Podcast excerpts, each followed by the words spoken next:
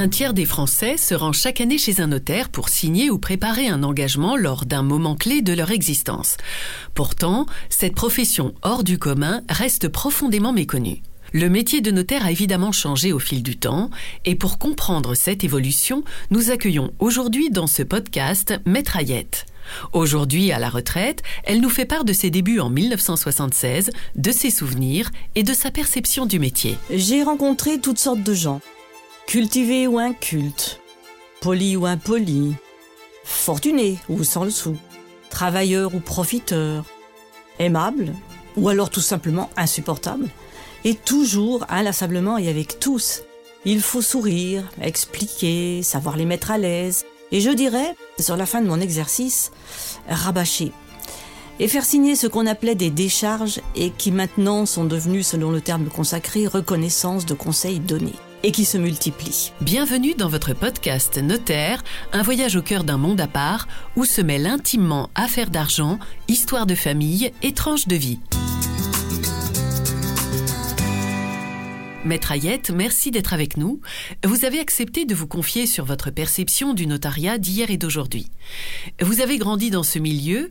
Pourriez-vous nous parler de cette enfance particulière? Avec plaisir. J'ai été élevée dans une maison où l'étude était au rez-de-chaussée et nous habitions à l'étage. Il n'était pas question de charte de qualité, d'accès aux commodités pour chaque sexe, et j'en passe. C'était une autre époque. Mon père a acquis l'étude en 1953 et a commencé avec une seule employée.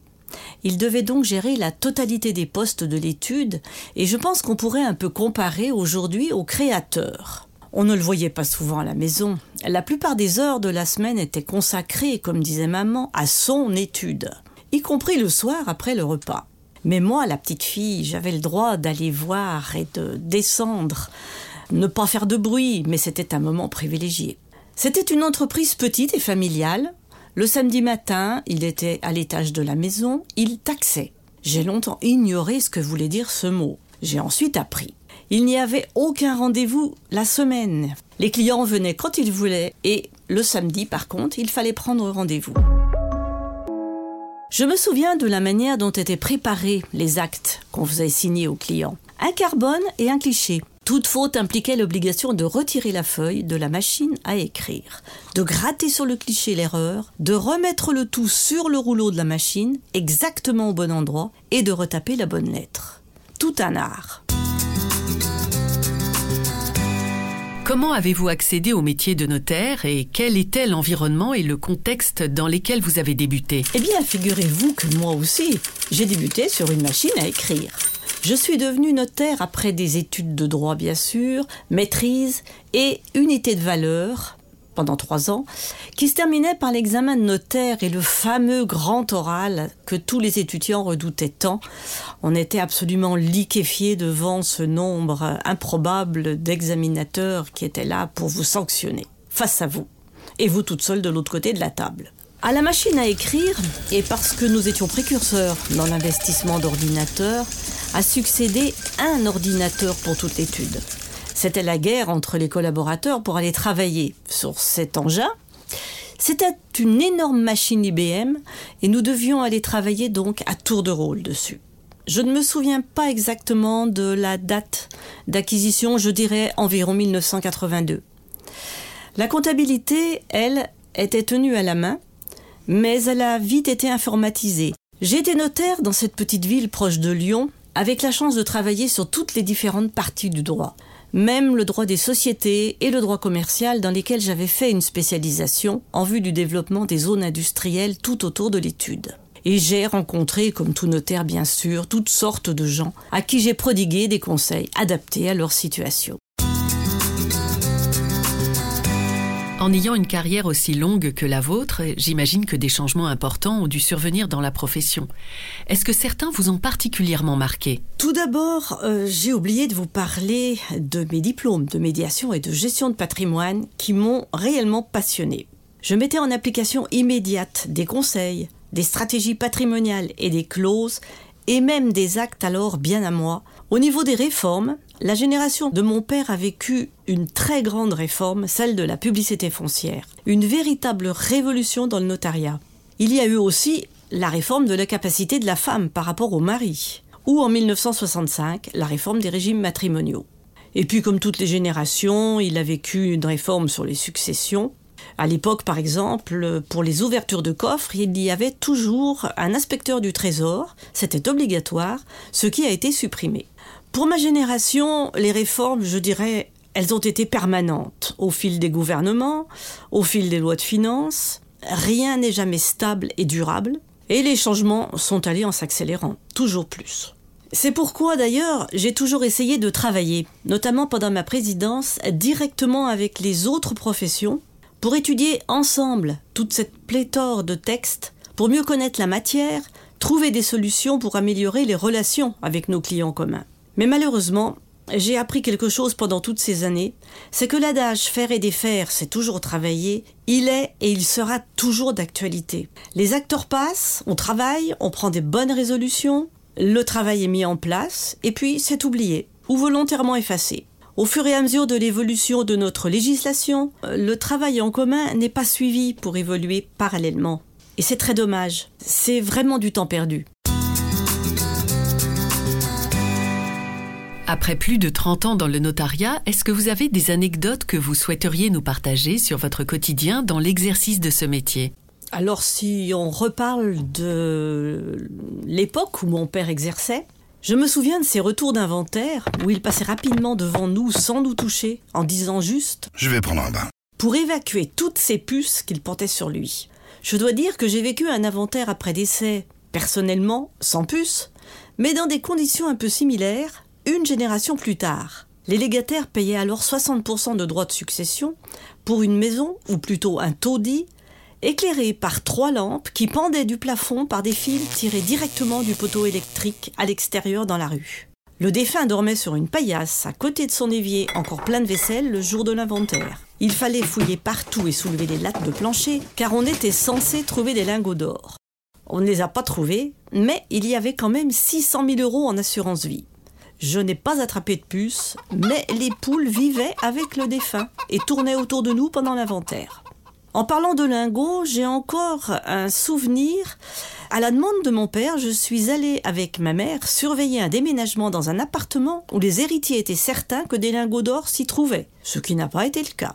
Ils avaient peur que les déménageurs partent avec les lingots d'or. Autre anecdote comique à raconter, si ce n'est à vivre, je travaillais déjà à l'étude un inventaire suite à un divorce où madame depuis des années réclamait la moitié des meubles. Compte tenu des menaces du mari, mon père s'est fait accompagner de la gendarmerie. L'accueil à l'ouverture de la porte, très simple, le fusil était braqué sur lui. Le gendarme s'est manifesté et monsieur a accepté de baisser son fusil. Quand mon père est rentré dans la maison, chaque meuble était coupé en deux à la hache. La fonction de notaire est méconnue, pourtant vous êtes au contact quotidien des clients qui appartiennent à toutes les tranches de la population. Est-ce que cette méconnaissance de la profession a mené à des malentendus? Euh, J'ai toujours du mal à entendre que la fonction de notaire est méconnue. Nous sommes les professionnels de l'amiable et nos portes sont ouvertes à toutes sortes de gens qui sont censés pouvoir venir comprendre notre métier et voir l'importance euh, d'un simple rendez-vous. J'ai entendu, bien sûr, tout plein de drôles de choses, ou au contraire vécu des choses difficiles. Par exemple, le client qui vient vous demander de lever la main. Il voulait tout simplement faire la malvée de son hypothèque. Le jour encore où un client vient vous trouver avec une reconnaissance de paternité, alors que la succession de son père vient d'être réglée et est même clôturée à l'étude. C'est à vous d'annoncer l'existence de cet enfant à la veuve et à la fille unique. Ou bien encore le client violon, qui sur moi a levé la main au cours d'un divorce, si bien que j'ai dû appeler les associés, mes associés, pour s'interposer à temps. Et bien plus grave, le jour où un client, mécontent de ne pas avoir eu son argent assez vite dans un partage successoral, débarque à l'étude avec un fusil, s'assied dans la salle d'attente face au bureau du patron, braquant le fusil sur lui, pendant des heures, ça a duré presque toute la journée, jusqu'à la fermeture de l'étude, c'était ses propres mots, il a fallu appeler la gendarmerie pour le déloger. Par ailleurs, les salariés des offices sont régulièrement traités par le client d'une manière condescendante et ils prennent tous les mots et les réprimandes et les violences verbales des clients en première loge. Et pourtant, le notaire derrière, lui, il a toujours raison. Et ça, il faut y faire très attention. Le client, quelle que soit sa qualité, sa profession ou son âge, il a toujours besoin d'écoute, de conseils et d'avis très avisés et personnels. Je dirais même qu'il attend qu'on lui dise ce qu'on ferait à sa place. C'est ça qu'il veut entendre. Et c'est bien la preuve que la communication reste le domaine de prédilection de l'homme, quelles que soient les générations, quel que soit son âge. Un jour, mon père a eu un appel furieux d'un client menaçant d'aller se plaindre directement à la gendarmerie. Sa réponse a été de lui proposer d'y aller avec lui pour régler le problème plus rapidement. Le client en est resté très surpris. Il est devenu le meilleur client de l'étude et un gros client de l'étude. Face à un client mécontent, il faut appeler ou le voir, en restant respectueux mais sûr de soi, et les choses s'arrangent. Et c'est ce que j'ai toujours fait. De nos jours, les clients mécontents se multiplient. Ils appellent car ils ont l'impression qu'on ne s'occupe pas d'eux, que leur dossier n'avance pas, ou qu'on ne répond pas assez vite. Et même simplement qu'on ne les tient pas au courant de l'évolution de leur dossier. Ils sont prêts à saisir la chambre des notaires de suite, par simple mécontentement, sans faute du notaire. La plupart du temps, un simple appel du notaire calme l'orage. Vous êtes devenue vice-présidente, puis présidente de la Chambre des notaires de l'Ain. Que retenez-vous de ces expériences? Ah, ces trois années seront à jamais gravées dans mon esprit. Des rencontres avec des personnes de tous bords, des personnages que j'ai admirés et que je respecte, des actions menées en tous sens pour essayer d'améliorer les conditions de travail des notaires, mais aussi avec les autres professions ou l'image du notariat dans le public. J'ai eu la grande chance de travailler avec une magistrate avec laquelle je suis restée amie et nous avons ensemble travaillé sur la qualité du travail entre les trois corps de métier notaire, avocat et magistrat lors des divorces. Ceci a beaucoup profité aux clients puisque les délais de traitement des dossiers étaient très raccourcis. J'ai toujours travaillé sur l'interprofessionnalité, c'était un petit peu mon cheval de bataille.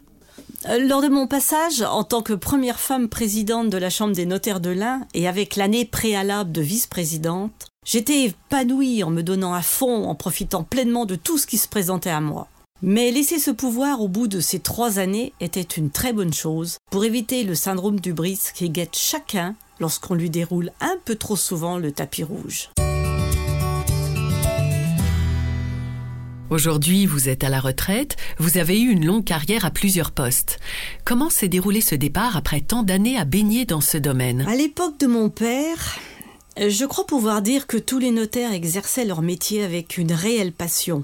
Peu partaient tôt à la retraite et ils n'en avaient pas du tout envie. D'ailleurs, une anecdote, alors que mon dossier de reprise était prêt, que j'étais déjà passé à la chambre des notaires pour présentation, la veille du jour où je devais me rendre au conseil régional, mon père, tout penaud, est rentré dans mon bureau et m'a demandé si cela m'ennuyait de retarder la reprise de l'étude à un an. J'ai bien évidemment accepté. J'ai travaillé de longues années, 46 ans, dont 30 en notaire. Je pense que peu de femmes ont arrêté à 68 ans. Jusqu'à 67 ans, j'ai été très heureuse et passionnée par mon métier. Mais les années Covid avec les fermetures des études, les fermetures des portes, même en interne, les fermetures de nos visages m'ont été insupportables. J'ai besoin de communiquer et d'échanger. La société évolue, le droit change, mais le profond de l'humain reste et restera pour moi toujours le même. Il a besoin d'échanger pour être équilibré, d'écoute, de conseils, de compassion pour vivre et même survivre. Et on l'oublie trop aujourd'hui. Je me suis fait des amis notaires ou qui travaillaient dans des métiers proches du notariat durant toutes ces années et je les remercie tous. La compréhension et l'aide active de mon époux et associé ont été également essentielles durant toutes ces années. Je le remercie ici. Il participe ainsi un peu à cette histoire qu'il a quittée en 2010. Le travail devenait routine depuis quelque temps, en même temps que les techniques modernes me dépassaient et me déplaisaient. En bref, il m'a manqué du punch, de la passion, et c'est pourquoi j'ai décidé de partir. Je place maintenant l'énergie dans tout plein d'autres domaines. Et en fait, je n'ai pas eu de mal à partir. J'ai eu une vie professionnelle et extraordinaire, pleine et riche dans ce métier passionnant, prenant et harassant. N'oubliez pas, agir avant, c'est prévoir. Réagir après, c'est subir. Retrouvez vos interlocuteurs privilégiés sur chambre-1.notaire.fr. Nous vous remercions d'avoir écouté ce nouvel épisode du podcast Notaire. Si vous avez aimé, parlez de ce podcast à votre entourage et n'hésitez pas à donner votre avis. Et retrouvez notre prochain podcast dans lequel nous recevons à nouveau Maître Ayette pour parler de la place de la femme dans la profession de notaire. À très bientôt dans votre podcast Notaire.